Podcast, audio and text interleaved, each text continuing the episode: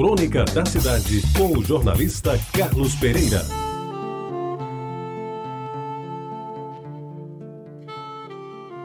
Eu acho que ela foi construída em 1950, no final do ano, para ser mais exato. Porque foi logo depois de pronta que começamos a habitá-la. Após uma mudança que se iniciou à noitinha e só acabou depois das 10, que foi feita a pé, em bicicletas e numa carroça, cujo aluguel sofreu um desconto em razão do carroceiro ser cliente da venda do meu pai. Os móveis mais pesados, principalmente a máquina de costura Singer da minha mãe e a mesa de madeira de lei com tampo de mármore, foram transportados na carroça. Havia também cômodas, cadeiras de palhinha, camas patentes faixa azul e as indispensáveis redes de dormir, um sofá velho muito usado e dois guarda-roupas de madeira, além do filtro de barro de onde se tomava a água mais gostosa do mundo. Eu recordo que ao mudar de endereço, senti saudades da casa da Rua da Concórdia, onde eu abri meus olhos para o mundo, pois ali eu vivi os meus primeiros anos, conheci as primeiras pessoas e fiz os primeiros amigos. Gostava de frequentar a venda do meu pai, que ficava na parte da frente da casa, em cujo quintal floresciam belas e frondosas as mangueiras, que todos os anos nos davam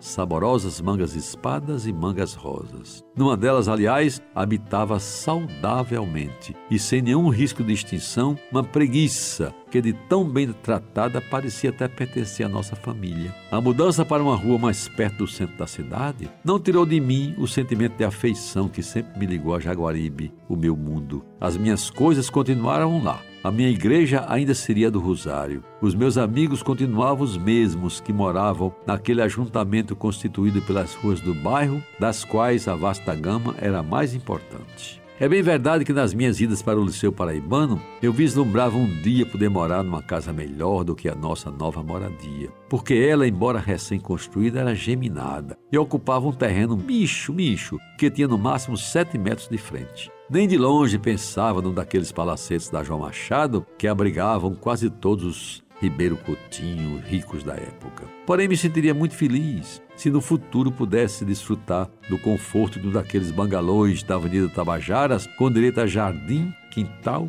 e principalmente alguns metros de distância das casas vizinhas. Esse sonho, meus amigos ouvintes, não significava, porém, que eu estivesse insatisfeito com a mudança, considerada pela maioria dos meus irmãos como uma vitória das maiores da minha mãe, principal defensora da troca de endereço na disputa que não foi tão surda com o meu pai. Por isso mesmo, ao passar pela Diogo Velho, nos dias de hoje, e ver um tanto desfigurado pelo tempo aquele conjunto de três casas geminadas, me encho de nostalgia. Na fachada da casinha do meio permanece bem visível o número 668, 668, feito em bronze, e parece que vejo abrindo-me a porta Dona Malha, a velha e querida mãe que estende os braços para me receber de volta àquele lugar em que ela ajudou a construir a minha vida. Penso em abrir o estreito portão de madeira e ir ao seu encontro, mas refreio o meu ímpeto. Desperto da bela ilusão e me vou lentamente os olhos marejados e o pensamento voltado para ela e para aqueles cômodos quase pobres que um dia acalentaram nossos sonhos. Ela, minha mãe, morou em muitas casas. Algumas eu vi, de outras eu soube. De todas, certamente, amigos ouvintes, a da Diogo Velho 668 foi a casa mais querida da minha mãe.